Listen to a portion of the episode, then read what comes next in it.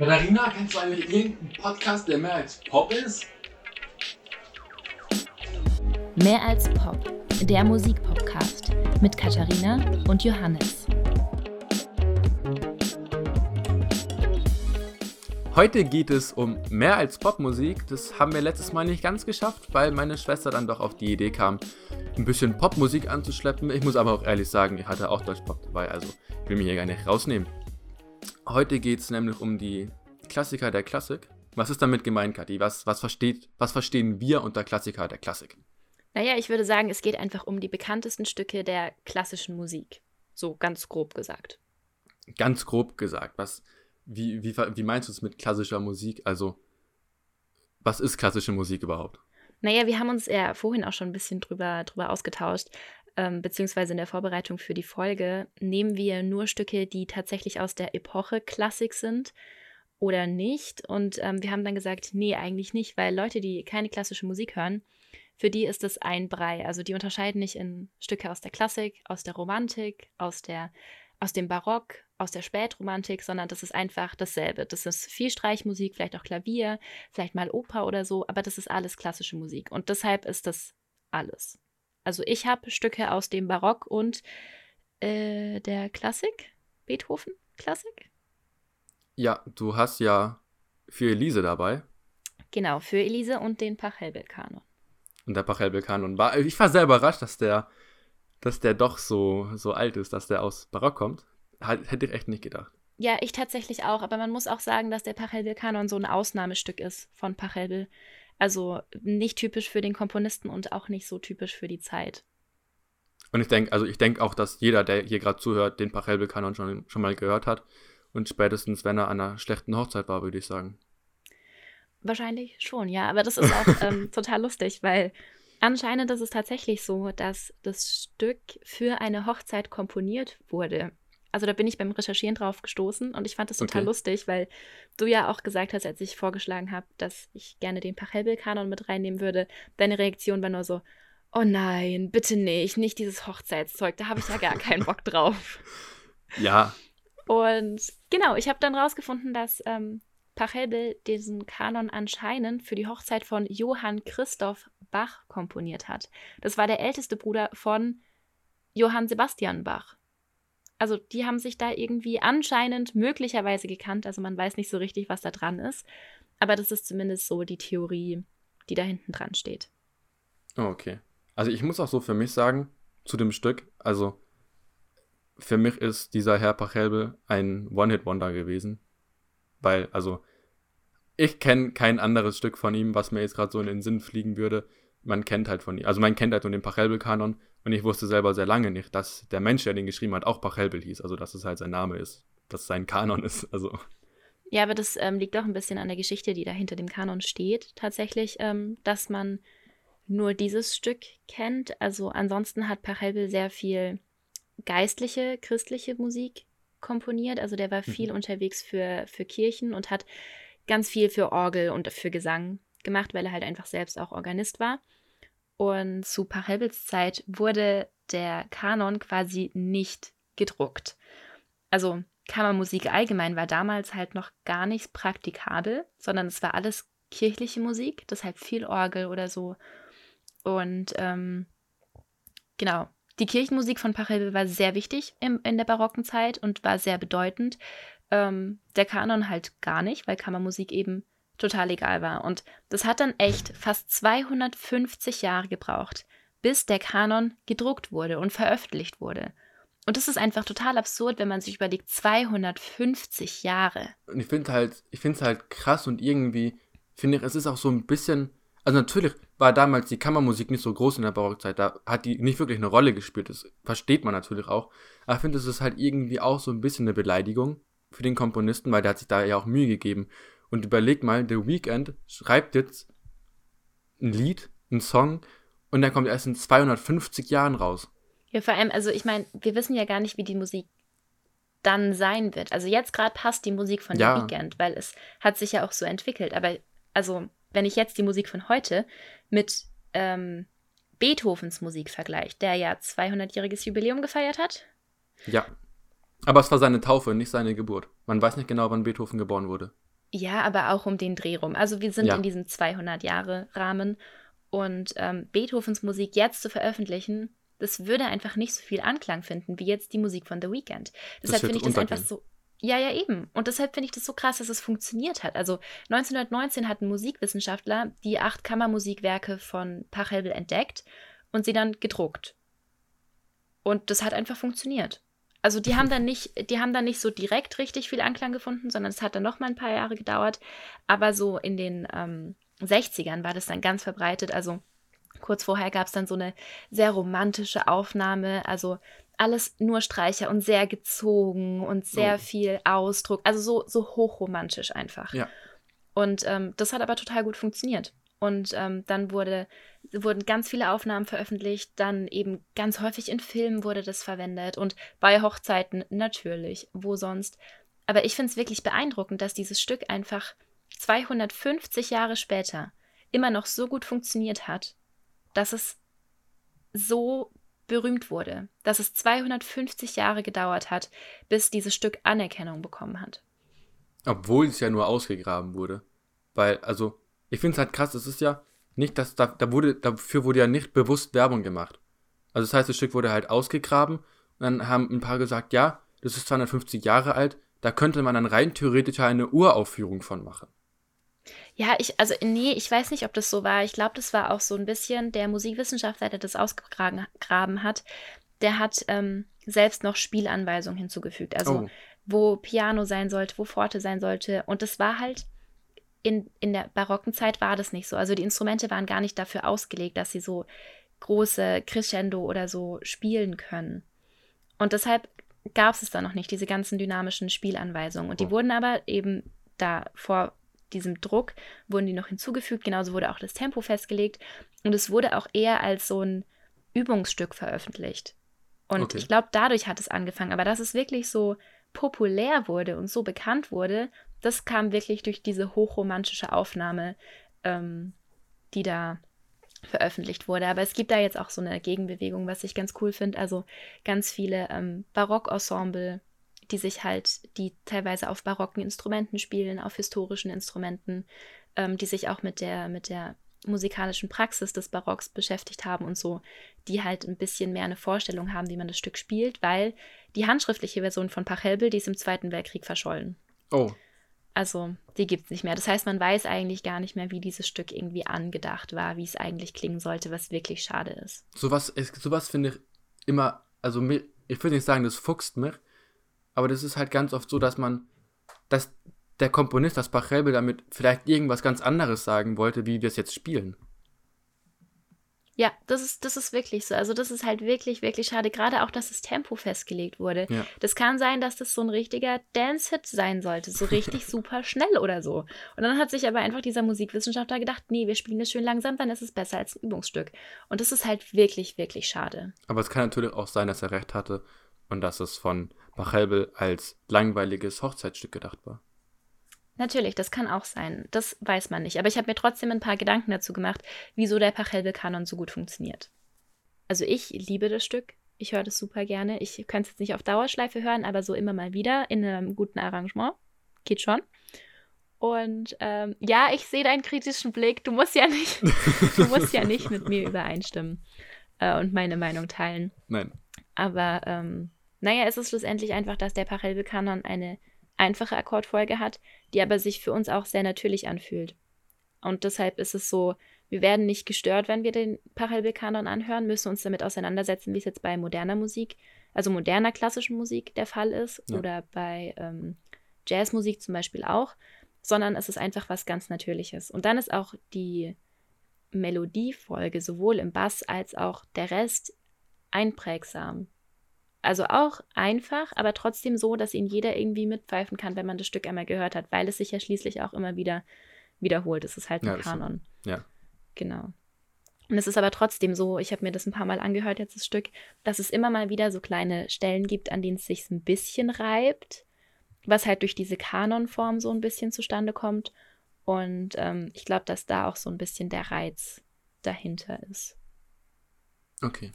Also ich finde den Pachelbel-Kanon, den kann man sich einmal im Jahr anhören. Also ich finde, natürlich hat es ist, er harmoniert halt schön.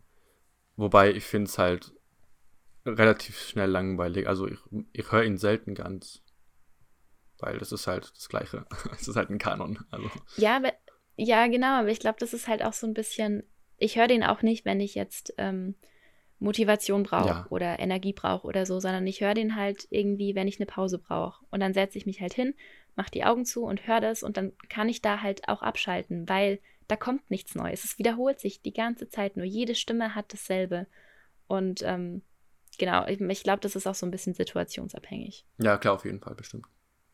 So, Johannes, genug von dem Pachelbel-Kanon. Nicht, dass du dir hier die Ohren zuhalten musst.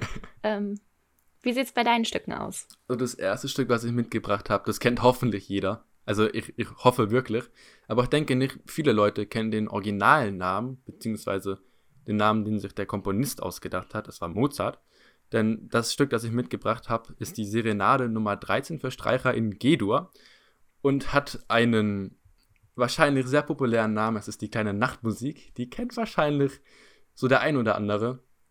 Und die wird ja bestimmt auch in vielen Musikunterrichten ange, angeschnitten. Wobei leider nur oft der erste Satz angeschnitten wird mit dem Hauptthema. Ich denke, viele Leute kennen nur das Hauptthema. Also dieses da, da, da, da, da, da, da, da, da. Das kennt wahrscheinlich jeder. Und ich denke, nicht jeder weiß, wie es weitergeht. Und ich denke, nicht jeder kennt den zweiten Satz. Kennst du den zweiten Satz? Ich wollte gerade sagen, also ich glaube, ich muss ehrlich sein, ähm, ich habe keine Ahnung. Also ich mag Mozart auch nicht so sehr, muss Ja. ich gestehen. Ähm, und ich kenne die kleine Nachtmusik hauptsächlich von dir, weil du die sehr gerne immer mal wieder pfeifst oder so, wenn du durchs Haus läufst.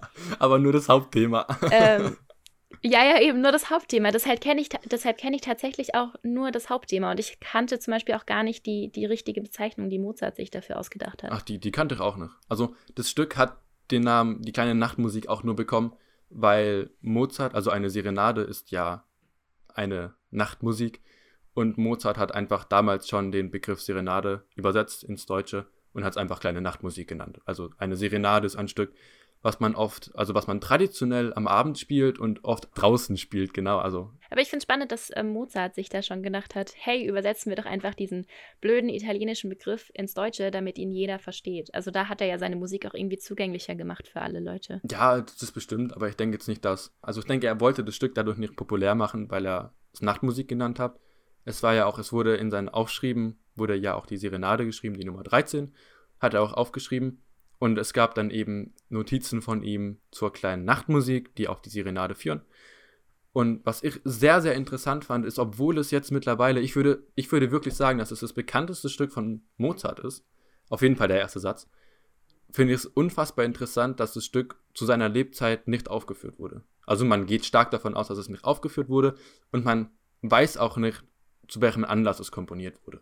Also war das für Mozart quasi so ein bisschen Journaling und ein bisschen kreativ austoben, als er das geschrieben hat. Aber dann hat er gedacht, nee, nicht gut genug, veröffentliche ich nicht. Ja, ich kann mir sehr gut vorstellen, dass er sich da einfach nur kreativ ausgetobt hat, weil man weiß ja auch von Mozart, dass es ein Prodigy war, dass er geschrieben hat, wenn ihm langweilig war, dass eines der berühmtesten Stücke von ihm am Vortag erst fertig geschrieben wurde und dann aufgeführt wurde und es ist unfassbar populär. Und es gibt halt auch, bei Beethoven war es ja ganz oft so, der hat ja sehr viel für Fürsten geschrieben, dass es sehr viele Briefe gab, wo halt einfach drum gebeten wurde, kannst du bitte was für mich schreiben, was in die und die Richtung geht. Und das gab es zu der kleinen Nachtmusik nicht. Also ich denke wirklich, dass er das nur geschrieben hat, ähm, um es zu schreiben. Also das gab es ja. Also ich denke, das ging bei ihm auch ganz fix. Also man sieht es auch an den Aufschrieben, die Unterschiede von Mozart zu Beethoven, dass Beethoven sehr viel wieder durchgestrichen hat und dann nochmal neu geschrieben hat und nochmal durchgestrichen, dass Seiten rausgerissen waren. und bei Mozart war das nicht der Fall. Der hat es in seinem Kopf gehört, der hat es aufgeschrieben und es war für ihn perfekt. Aber ich würde auch sagen, also bei Mozart kommen ja immer wieder so Figuren, sage ich mal, kommen immer wieder. Also seien es Begleitfiguren oder ähm, Teil, also Teile der, der Melodie, die immer wieder verwendet werden oder sowas. Also ich glaube, dass ähm, Mozart da teilweise auch einfach ganz mathematisch rangegangen ist. Also dass er eine Melodie hat und dann geschaut hat, okay, welche von meinen unterschiedlichen Begleitformen passt da am besten drunter. Ja, auf, auf jeden Fall. Also eine gute Komposition besteht ja aus Wiederholung und Variation. Und es ist auf jeden Fall im ersten Satz von der kleinen Nachtmusik auf jeden Fall der Fall. Und also was ich halt, was ich halt echt krass finde, ist, die, den ersten Satz, den hat man schon hoch und runter gehört. Also den hört man auch ganz oft. Der wird auch, also fand ich erstaunlicherweise sehr oft in Videospielen oder in Werbung, findet man den hin und wieder wieder. Und die zweiten Sätze, der, also der zweite Satz, der dritte Satz und der vierte Satz, die verschwinden so ein bisschen. Und der fünfte Satz ist auch verschwunden, denn man vermutet, dass es fünf Sätze gibt. Der fünfte Satz wurde nie gefunden. Und das finde ich, fand ich so, also ich habe da halt so ein bisschen rumrecherchiert und man sieht dann so vier Sätze, vier Sätze. Ich war so, ja, vier Sätze passt ja auch. Und dann liest man da sich so ein bisschen rein, dann liest man so, dass es auch einen fünften Satz gab oder gegeben haben sollte in Aufschrieben von Mozart, der aber nie gefunden wurde und deswegen sind es halt nur vier Sätze geworden. Also es sieht sehr danach aus, dass ihm der fünfte Satz nicht mehr gefallen hat. Okay, krass. Da war ich so, da fehlt was. Aber das ist auch echt spannend, weil Mozart ist ja sonst echt nicht so sehr dafür bekannt, dass er ähm, Stücke verschwinden lässt oder, oder vernichtet oder so. Also bei Brahms war das ja ganz häufig, dass er gesagt hat, nee, das Stück ist nicht so, wie er sich das vorgestellt hat, das ist noch nicht mhm. perfekt genug. Ähm, ich vernichte es einfach wieder. Und bei Mozart war das ja eigentlich nicht so. Der hat ja irgendwie Stücke am laufenden Band komponiert, die für ihn auch alle ganz gut waren und die er dann auch immer veröffentlicht hat. Deshalb wundert mich das jetzt gerade wirklich. Es muss ja auch nicht sein, dass er es rausgerissen hat. Es kann ja auch sein, dass es jemand anderes rausgerissen hat, weil das Stück wurde ja nie aufgeführt. Das heißt, man weiß ja gar nicht, ob es überhaupt einen fünften Satz gibt. Es kann auch sein, dass es einfach für ihn kein wichtiges Stück war und er es einfach in der Schublade verrotten lassen hatten. Verrotten hat, hat lassen. lassen. Und ähm, es halt einfach ewig in der Schublade lag und dann gefunden wurde und da war halt einfach eine Seite nicht mehr leserlich und man dachte, ist ein Aufschrieb, obwohl es vielleicht der fünfte Satz war. Das weiß man ja alles gar nicht so genau, weil man hat ja nie mit Mozart geredet, glaube ich. Ja, es ist jetzt halt auch echt schwer, das irgendwie noch rauszufinden, was da jetzt wahr ist und was nur ja. erfunden ist. Vor allem finde ich, spielt es auch nicht von irgendeiner Wichtigkeit. Ob es jetzt vier oder. Also natürlich ist es halt so, dass es ein Stück weit vom Komponisten ist, dass er was mit der Musik auch sagen wollte. Wobei ich mir dann bei Mozart nicht immer sicher bin. ähm, aber ich denke, es sind jetzt halt vier Sätze und es sind jetzt vier Sätze. Und ja, es bringt ja auch nichts, sich da jetzt noch zu fragen, was wäre, wenn oder wenn man ja. dann wieder eine künstliche Intelligenz irgendwas fertigstellen lässt oder so, wie es bei anderen Komponisten gemacht wird, äh, muss ja auch nicht unbedingt sein. Machen wir einen Übergang auf für Elise? Ja. Okay, wie machen wir den Übergang?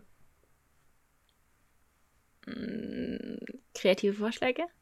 Irgendein Wortwitz mit Elise. Elise. Ah, ja, ich habe lustig, ich habe was Lustiges. Ich habe einen Übergang. Beethoven wollte Mozart kennenlernen, ist zurückgegangen, weil seine Mutter krank wurde. Okay, ich habe jetzt aber einen, ich hab einen besseren Übergang, der tatsächlich belegt ist. Dass er zu Mozart gehen wollte, ist auch belegt. Ja, Beethoven war ein Schüler von Mozart. Wusstest du das? Nein, das wusste ich nicht. Also nur kurz, nur so für zehn Tage oder so. Ähm, aber genau, also Beethoven hatte kurze Zeit bei Mozart und auch bei Haydn Unterricht. Ich habe das gelesen und ich bei war Haydn, so, Bei Haydn sehr lange. Bei Haydn lange. Ja? Der hat, ja, der hat Haydn Papa Haydn genannt. Das war sein Vater. Ach krass. Also es war nicht sein Vater, aber er hat, also er hat, er hat ihn als Vaterperson angesehen, ja. Ja, ich meine, Beethovens Vater war ja anscheinend auch nicht so der coolste. Nein, der hat auf die Plakate auf seiner ersten Aufführung geschrieben, obwohl er irgendwie neun Jahre alt war, hat er drauf geschrieben, dass er sechs Jahre alt ist. Ja, das ist aber auch so, dass, ähm, also Beethoven wurde in einer Musikerfamilie geboren und ähm, hatte deshalb eben schon, seitdem er sehr klein ist, Unterricht ständig auch von seinem Vater. Und die Mutter ist dann relativ früh gestorben und der Vater wurde dann Alkoholiker. Und deshalb musste So wie Be fast alle damals. Ja, aber Beethoven musste deshalb halt so ein bisschen für die Familie sorgen und ähm, mhm. deshalb hat der Vater ihn nämlich angefangen als ähm, ja, musikalisches Wunderkind anzupreisen, eben wie Mozart, weil das da ja relativ gut funktioniert hat. Und, ähm, ja, ich ja. denke halt auch einfach, weil, weil er zeigen wollte, ja, so, was Mozart kann, kann, kann unser, Be kann unser Beethoven Junior eigentlich auch. Ja, es ist nichts Besonderes. Alle sind musikalische Wunderkinder, wenn sie nur früh genug anfangen, Klavier zu spielen. ja, so ganz genau. Oder so ähnlich, ja. ja, genau. Aber auf jeden Fall ist es das, ähm, ich würde sagen, zwei, ähm, also die zwei Stücke von Beethoven, die am bekanntesten sind, sind die fünfte Sinfonie und für Elise. Und die neunte. Und die neunte. Okay, und die neunte. Ähm, Genau, und ich habe mir ja herausgesucht, dass ich auch über Für Elise sprechen möchte. Ich habe das Stück nämlich super viel gehört, als ich in Kenia war. Da habe ich sehr viel klassische Musik gehört. Und ähm, da habe ich auch für Elise zum ersten Mal so richtig bewusst gehört. Also davor war das nur dieses dieses Thema halt, das erste Thema, Mhm. womit es anfängt. Und ähm, da gibt es aber ja eigentlich noch viel mehr. Also es ist jetzt nicht so wie, wie bei der kleinen Nachtmusik, dass es da jetzt noch einen zweiten, dritten, vierten, vielleicht auch fünften Satz gibt oder so, sondern ähm, es gibt einfach noch andere Teile. Also das Stück ist eigentlich so rondoartig aufgebaut. Also es gibt diesen ersten Teil, den alle kennen, ähm, und der wiederholt sich. Also es ist quasi Teil A, dann B, A, C, A. Und ähm, Teil B ist so ein bisschen schneller und fröhlicher, leichter als dieser bekannte A-Teil. Und Teil C dann dramatischer. Also da wird wirklich so alles an Emotionen nochmal abgegriffen, die man in der Musik irgendwie rüberbringen kann. Und halt auch wirklich so, ja, sehr mitreißend, würde ich sogar sagen. Also gerade dieser dramatische Teil, der steigert sich dann und da freut man sich, wenn sich das dann einfach wieder in diese bekannte Melodie vom Anfang wieder auflöst. Ich finde es interessant, weil, also ich muss ehrlich sagen, ich kenne nur das Hauptthema, also den A-Teil. Ähm, ich hab's, ich hab's bestimmt schon mal durchgehört, aber ich, ich kenne es nicht. Ähm, ich finde es interessant, weil Beethoven ist ja eigentlich dafür bekannt, dass er sehr viel Trauriges, Dunkles, schon so Richtung Schicksal, also man sieht man ja auch an Ode, an die Freude aus der 9. Sinfonie, dass es schon sehr dramatisch ist. Und es finde ich ziemlich interessant, dass er da auch so einen fröhlichen, also wie du gerade eben gesagt hast, das ist zwar der B-Teil, der so fröhlich ist. Ja, meintest du, genau. oder? Finde ich krass. Ja, das ist aber, glaube ich, auch so ein bisschen der Situation geschuldet, sage ich mal. Also, wenn man der Musikwissenschaft da trauen kann. Ähm, es gibt nämlich vier Theorien, ähm, wem dieses Stück gewidmet ist. Weil für Elise, wieso nennt man sein Stück für Elise? Da muss ja irgendwie eine Widmung hinten dran stehen. Und ich habe mir jetzt die zwei rausgesucht, bei denen es tatsächlich auch ähm, wissenschaftliche Beweise gibt, dass sich diese Personen gekannt haben. Und zwar einmal, ähm, dass es beim Transkribieren einen Fehler gab. Also Beethoven hatte ja eine Sauklaue wie sonst noch was. Also, dass man dem seine Schrift eigentlich lesen konnte, das ist ein Wunder. Ähm, und dass er eigentlich nicht für Elise schreiben wollte, sondern für Therese. Und ähm, Therese war eine Schülerin von Beethoven, in die er verliebt war. Und er hat hier tatsächlich auch einen Heiratsantrag gemacht, und zwar genau in dem Jahr, in dem er das Stück für Elise auch fertiggestellt hat. Und deshalb ist es relativ äh, naheliegend, sage ich mal, dass dieses Stück für diese Therese war. Aber sie hieß halt Therese und nicht Elise. Also, das ist da so ein bisschen das Problem bei der Theorie. Die zweite Theorie ist, dass Elise die Abkürzung für Elisabeth ist. Und ähm, damit könnte Elisabeth Röckel gemeint sein. Das war damals eine sehr bekannte Sopranistin und eine enge Freundin von Beethoven. Und ähm, da gibt es auch so eine mega komische Geschichte. Also anscheinend hat sich diese Elisabeth kurz vor dem Tod von Beethoven eine Haarlocke von ihm abgeschnitten, damit sie sich quasi immer an ihn erinnern kann und ihn nie vergessen wird. Und dann hat sie aber trotzdem ein Jahr später einen anderen geheiratet. Huch. Also ich weiß nicht, bei den Theorien, da gibt es beide, bei beiden so Fallstricke, wo ich sage, naja, vielleicht doch nicht, aber ähm, ich finde es auf jeden Fall interessant. Also ich dachte jetzt vor allem bei, also was mein Mindset gerade eben war, als du das, die erste Theorie erzählt hast mit der Therese, ähm, da muss es doch bestimmt auch Überlieferungen geben, weil das Stück wurde ja dann als für Therese aufgeführt. Und ich denke, dass es da doch dann bestimmt auch Briefe an Beethoven gab, weil Beethoven hat ja sehr viele Briefe geschrieben, dass es da bestimmt auch einen Brief gab, so irgendwie so, dass das Stück, dass, dass demjenigen das Stück für Therese gut gefallen hat. Dann wüsste man ja, weil die Schrift von anderen bestimmt nicht so schön war die, wie die von Beethoven, dass man das dann halt eben lesen konnte. Das ist halt so der Knackpunkt. Ja, das Problem ist so ein bisschen, also dieser Name Elise, falls es tatsächlich Elise heißt, taucht halt wirklich nur in dieser Widmung auf und sonst nirgends in der Biografie. Zweites Problem, dieses Stück wurde zwar 1810 fertiggestellt, also das steht so einfach auf dem Papier, war dann aber für Jahre verschollen und wurde erst 1864 wieder entdeckt. Das heißt, man weiß auch nicht so richtig, wie das tatsächlich, also wurde es aufgeführt, wie oft wurde es aufgeführt, war es bekannt, war es nicht bekannt, weil es eben wirklich lange verschollen war und erst nach Beethovens Tod wieder aufgetaucht ist. Das finde ich halt auch krass. Es ist ja genauso ähnlich wie mit. Also ich würde sagen, für Elise zählt auf jeden Fall zu den berühmtesten Stücken von Beethoven. Und das finde ich interessant, weil das heißt ja, dass das Stück erst wieder aufgetaucht ist nach seinem Tod. Das heißt ja dann, dass es zu seinen Lebzeiten nicht aufgeführt wurde. Und bei Mozart war das ja auch so mit der kleinen Nachtmusik, dass die zu seinen Lebzeiten auch nicht aufgeführt wurde. Und bei Pachelbel war das auch so Oh. mit dem Kanon. Finden wir hier ein Muster? Ja. Also ich will nicht zu weit gehen, Aber ich würde hier jetzt sagen, dass wir Sherlock Holmes einstellen für den Fall. Ja, wie sieht's denn mit dem letzten Stück aus, was du noch mitgebracht hast? War es da auch so? Nein. Nein. Zu schade. Das letzte Stück, was ich mitgebracht habe, da habe ich sogar einen lustigen Witz dabei. Katharina, was denkst du, was war denn die Lieblingsfrucht von Beethoven? Die Lieblingsfrucht von Beethoven. Ja, was für eine Frucht, denkst du, hat Beethoven am liebsten gegessen? Rote Beete. Nein, es war die Bananana. Ja, und hiermit herzlich willkommen zum letzten Stück. Es ist die fünfte Symphonie von Beethoven, die wahrscheinlich jeder kennt mit dem einprägsamen Thema GGGS FFFD. Ähm, ja, es ist auch die Schicksal, also sie wird auch Schicksalssymphonie genannt. Und das fand ich sehr interessant. Ich mag das Stück wirklich sehr. Also es hat viel mehr zu bieten, wie nur dieses Hauptthema. Das Hauptthema wiederholt sich oft und hat oft leichte Variationen. Zum Beispiel die C-Trompete die spielt bam, bam, bam, bam, bam, bam. Und das finde ich, es ist immer so was ähnliches. Sorry, in, in meinem Kopf hat ich, ich weiß gerade ganz genau, wie es weitergeht. Dann setzen die Streiche ein, nachdem diese Trompete das gespielt hat. Und es war ganz so, so schön. Ich hätte am liebsten weitergesungen. Sorry, ja, weiter, zurück zur C-Trompete. Was ich sehr interessant finde, ist, dass sich dieses Thema aus GGS, FFFD wiederholt mit kleinen Variationen in verschiedenen Instrumentengruppen. Also es wird ja am Anfang nur von den Streichern gespielt und später nach diesem Hauptthema von den Streichern direkt am Anfang kommt die C-Trompete und spielt bam bam bam bam bam bam. Und dann setzen wir die Streicher ein. Und das ganze Stück wird so ein bisschen ruhiger. Und daher kommt auch dieser, dieser Begriff, dass es halt auch die Schicksals, also sie wird auch Schicksalssymphonie genannt, die fünfte.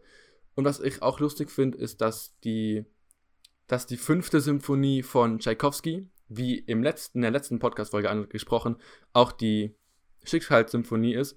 Und dass die fünfte Symphonie von Beethoven zuerst die sechste Symphonie war und dann die fünfte Symphonie war und auch die Schicksalssymphonie ist. Und was ich auch cool finde, ist, dass die fünfte Symphonie erstaunlicherweise gut zu der neunten Symphonie passt, weil es gibt so ein, ein lateinisches, ein lateinisches Sprichwort, ich, ich hoffe, ich spreche es richtig aus, ich hatte nie Latein in der Schule, per aspera et astra, was so viel heißt wie durch Mühsal gelangt man zu den Sternen oder über raue, über raue Pfade gelangt man zu den Sternen. Das heißt, also was ich damit im ersten Moment verbunden habe, war das Stück, ich weiß nicht von wem es ist, aber es kennt bestimmt jeder, ähm, sieben Brücken musst du überqueren, siebenmal wirst du die Asche sein, aber einmal auch der helle Schein. Schein.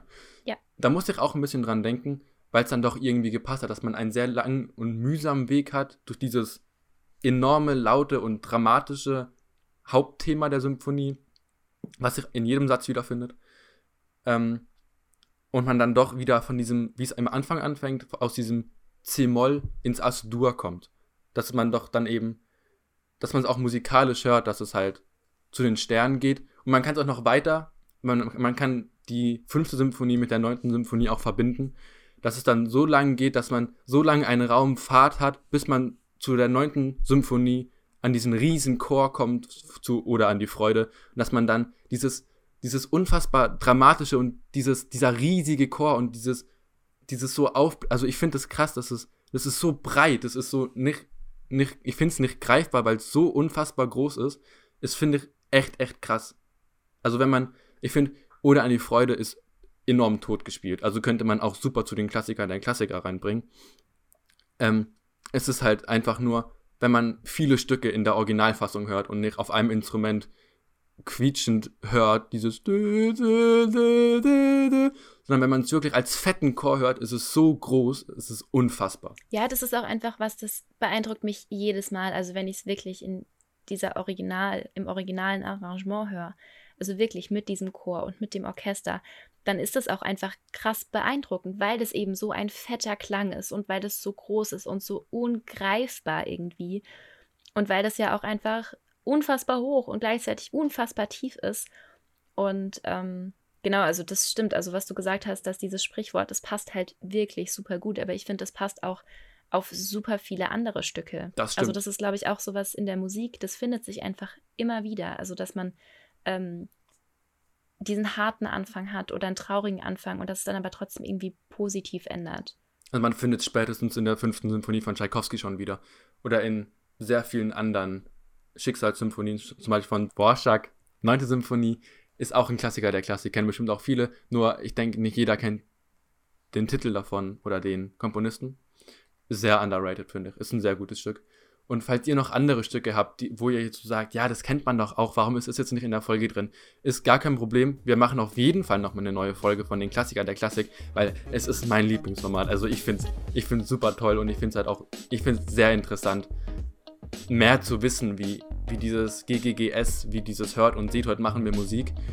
Ich finde, es gibt halt viel mehr und ich denke, die Komponisten haben sich auch viel mehr gedacht, wie Hört und Seht, heute machen wir GGGS oder so. Da gibt es viel, viel mehr. Das war Mehr als Pop, der Musikpodcast mit Katharina und Johannes.